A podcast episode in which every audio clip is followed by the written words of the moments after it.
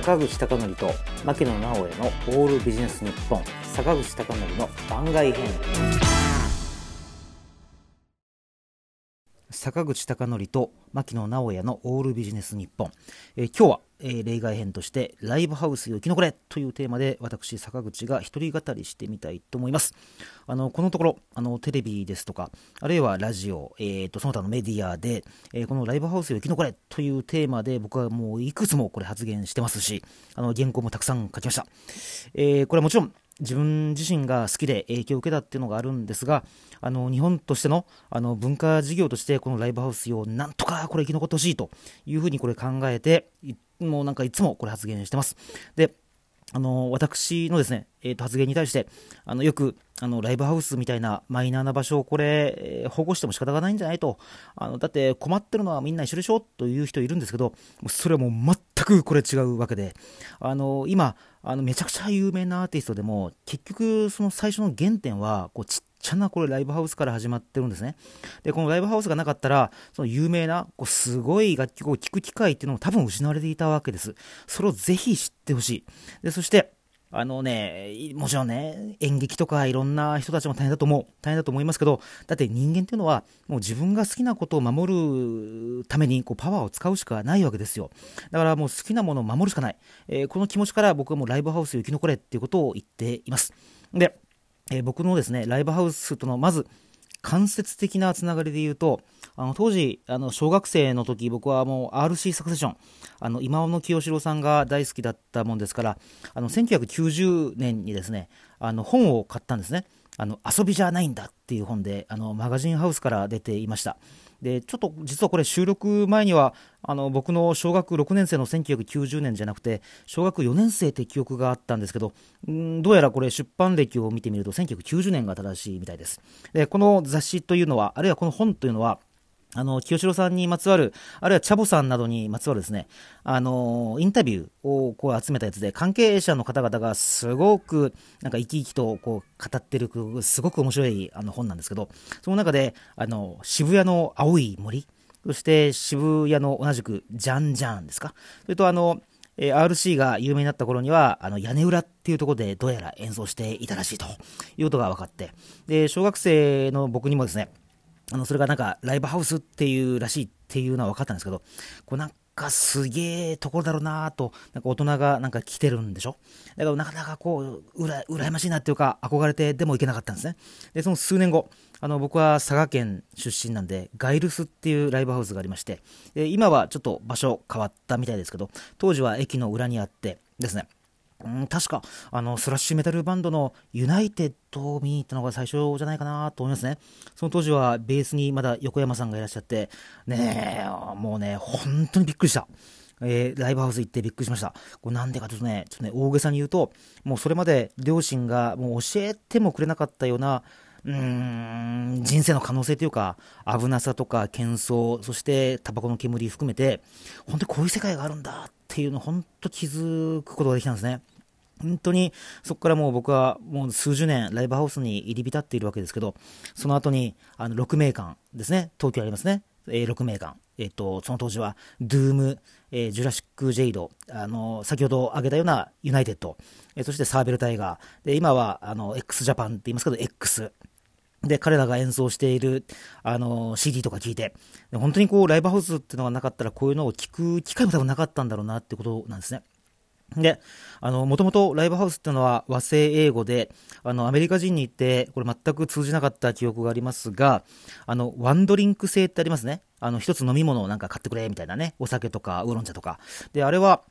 あの、元はといえば、あの、ライブハウスっていうのは、あの、飲食店の免許を取っているわけで、で、よくあの、マスメディアとかで、あの、今回の新型コロナウイルスの影響で、ライブハウスや飲食店っていう言い方はしますけど、まあ、もともとは、あの、飲食店とライブハウスを分けるのは、まあ、本来おかしいのであって、まあ、いわゆる、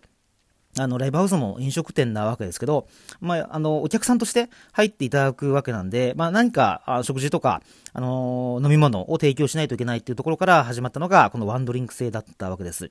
で、もともと日本では、えー、ジャズ喫茶から多分始まったのかなと思います。それで、あの、これ僕の年齢とも近いですけど、まあ、大体40年前に、あの、新宿ロフトが、まあ、ライブハウスっていうふうに、まず最初に名乗り、で、当時は、あの、今、今はあるのかな？あの、ピアって雑誌がライブハウスの、こう、スケジュールを載せたりっていうのがありました。で、本当これ、僕はもうリアルタイムというか、本当に幼かったんですが、あの、三宅裕二さんがやってたイカ天っていうのがあって、で、イカ天ブームからライブハウス、そしてバンドブームっていうのが起きていて、で、ブランキー・ジェット・シティとか、人間椅子っていうね、あとタマですか？本当に優れたバンドっていうのがこの番組から出ていった。で、そしてライブハウスからも出ていったわけです。で、あの、アメリカでは、例えば、どんな音楽やってるんだよっていうことを示すために、あの、窓を開けながら、あの、演奏させるライブハウスありますけど、まあ、日本だったら近隣住民からこれ苦情が来ますからね。あの、ライブハウスっていうのは結構な確率で、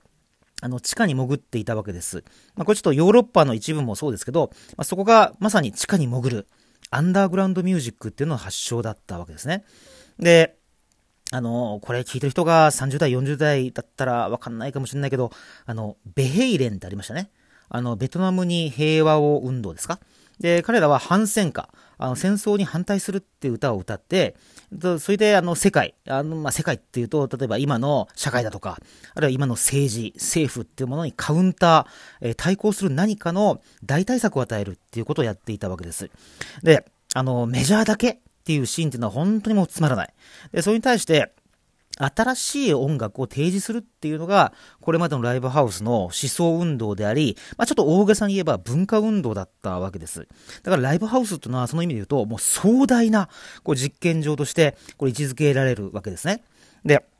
これあの、僕が大好きな、あの、四人林っていうですね、あの、バンドがあるんですけど、あの、そのバンドでベース弾いていらっしゃった佐久間正秀さんって言いますね。あの、四人林、四人林、ごめんなさい、四人林ですね。はい。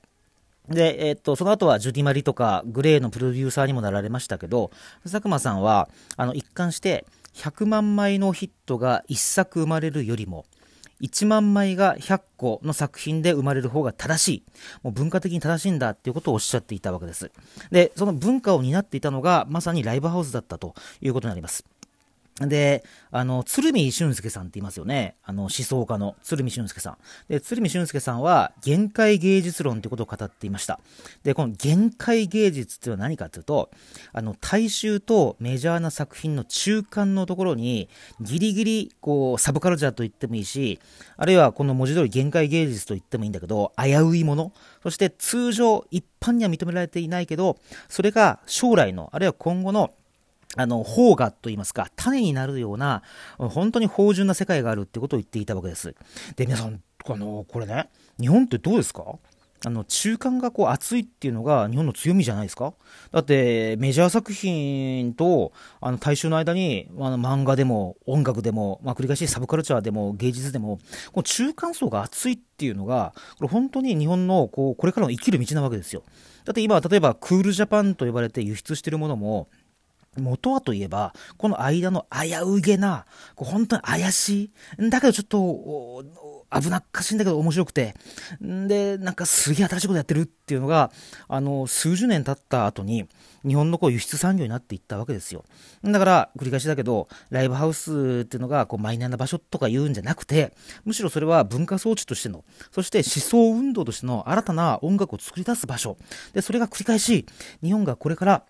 あの、食っていくための道につながっていくんだっていう理解がないと、これなんでライブハウスばっかり、あの、擁護するんだってことに、もう本当にトンチンカンな意見にしかならないわけなんで、ぜひ皆さんここには理解を示していただきたいというふうに思います。で、それがなかったら、まあ、繰り返し、まあ、僕がメタルとかハードコア、デスメタル、グラインド、ノイズ、まあ、そういうのが好きだっていうのもありますけど、本当に、あの、なんか単なる音楽以上の位置づけがあるんだっていうことをぜひ皆さん知っていただきたい。ではですね、あの、最後に、ちょっとあの、わざと課題を投げかけて終わりたいと思うんですが、あの、日本にはですね、あの、独自のライブハウスでですね、制度があります。で、どんな制度かっていうと、アーティストに対するノルマシステムです。このノルマシステムっていうのは簡単に言うと、まあ30分とか40分とか演奏していいよと。まあ、ただし、その代わりに20枚、30枚チケットをバンドで売ってくださいよっていうのがこのノルマシステムですね。要するにアマチュアっていうのは、あるいはまあセミプロでも同じかもしれませんけど、うんとですね、だから結局演奏してお金もらうんじゃなくて、演奏するためにバンドがお金を払うっていうのが一般的なわけです。で、これはライブハウスを経営してる人からすると当たり前のことで、ね、あの、経営を成り立たせるためにはお金をこう徴収しないといけないってのは、これまあ、考えてみれば当たり前かもしれないし、よくわかる。僕が逆の立場でも同じことをしたかもしれない。だけど、重大なことは、あの、ノルマシステムができてから、80年代、90年代以降、まあ、僕が思うにですよ。僕が思うに、ライブハウスっていうのが顔であることをやめて、アーティストが顔になってきた時代だと思うんですね。